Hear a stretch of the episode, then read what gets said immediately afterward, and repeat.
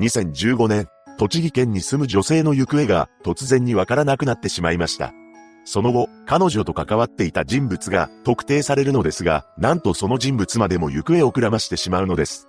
詳細を見ていきましょう。後に、本件で被害者となってしまう A さんは、当時84歳の女性で、栃木県足利市に住んでいました。彼女は息子さん夫婦と同居していたそうで、地元の集まりや旅行にもたびたび出かけるなど活発な女性であり、化粧品の販売員をしていたそうです。また、化粧品の販売員としては30年のキャリアを持つベテランだったと言います。しかし、そんな A さんが謎の失踪を遂げることになってしまうのです。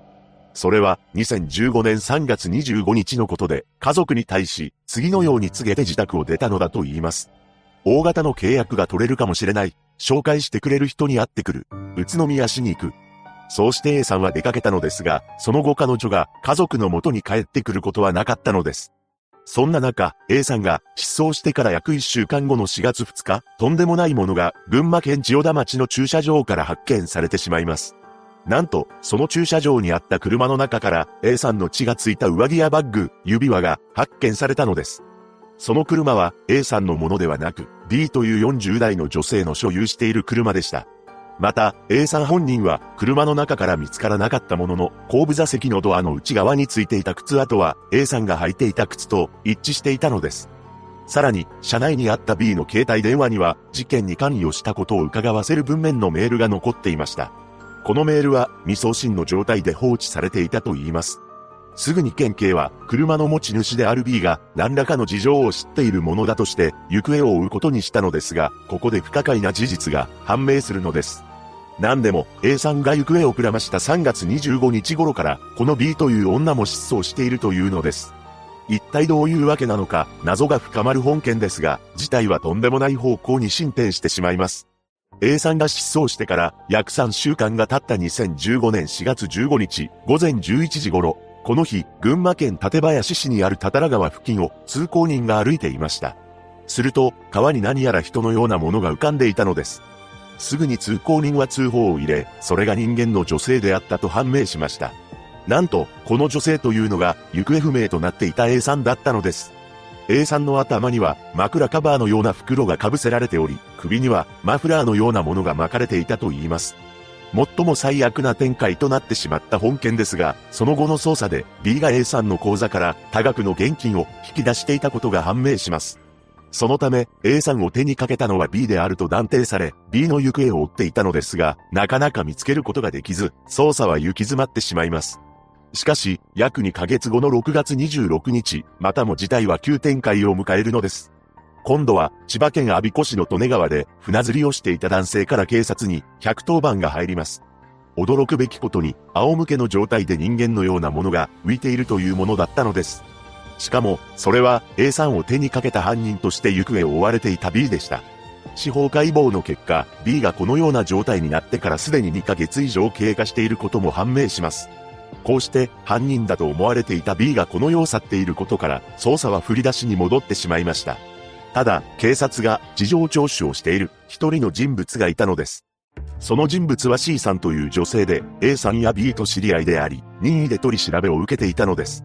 実は C さんは B に多額の現金を盗まれたとして警察に届け出を行っていました。A さんと C さんは二人とも化粧品の販売員をしていたそうで仕事仲間でもあったのだと言います。C さんは事件が起きてからショックが大きかったのか、ほとんど外出することなく、仕事をしながらも家に引きこもっていたのだそうです。そんな中でも時は流れていき、事件から1年半以上が経過した2018年の1月、C さんは自宅で新聞の取材に応じており、事件について解決してほしいと思っています。と悲痛な思いを語っていました。しかし、それからすぐである1月24日、ついに本件の真犯人が逮捕されるのです。なんと、その人物というのが C さんこと、落合和子という女だったのです。事件後も何食わぬ顔で、普通に仕事を続けていたのですが、一体なぜ本件を起こしてしまったのでしょうか。次は、この落合和子という女の生い立ちを見ていきます。本件を起こした落合和子は、三兄弟の末っ子として誕生したそうで、姉とはとても仲良しな少女だったと言います。彼女は中学の頃から手癖が悪かったらしく、嘘ばかりついていたそうです。中学卒業後、県立高校の農業科に進学しており、入学当初は黒髪のショートカットで真面目な印象を持たれていました。しかし、少しずつ髪の毛を染め始め、紫の口紅を塗って、レディース暴走族のようなマスクをするようになったそうです。また、友達から借りたお金は一切返すことはなく、自分の財布にお金があるのにもかかわらず、それでもなお、お金を貸してほしいと頼んでは回っていたというのです。さらに、お金だけでなく、本など、とにかく借りたら返さない女だという印象を持たれていました。そんな和子には、一つの口癖があったと言います。それは、うーん、いつだろ覚えてない。というものであり、つまり、借りたものを返す気など最初からなかったのです。さらに、和子の同級生は、彼女には、喜怒哀楽がなかったと証言しています。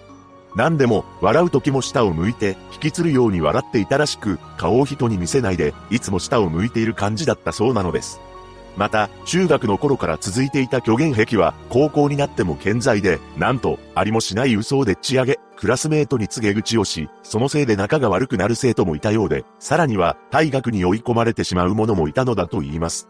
とにかく嘘がうまかったそうで、周囲の友達は、和子の言うことを信じていたらしいのです。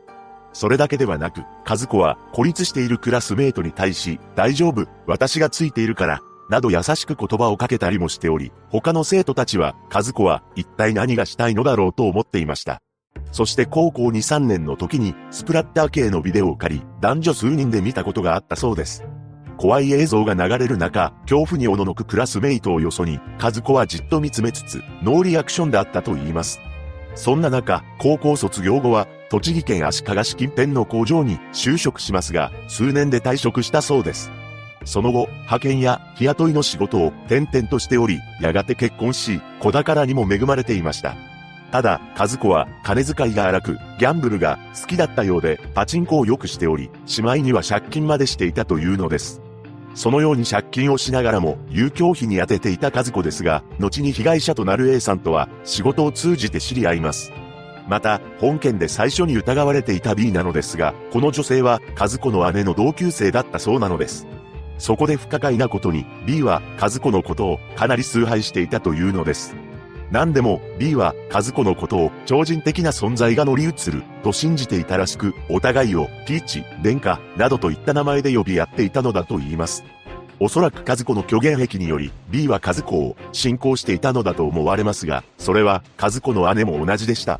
何でも姉は妹である和子に対し、お供えなどと言って現金を渡していたらしいのです。しかし、和子は働いていた化粧品の委託販売店にも、売上金の支払いを迫られていたようで、家族の預金を無断で引き出したりしており、やがて借金の返済に追い詰められていきました。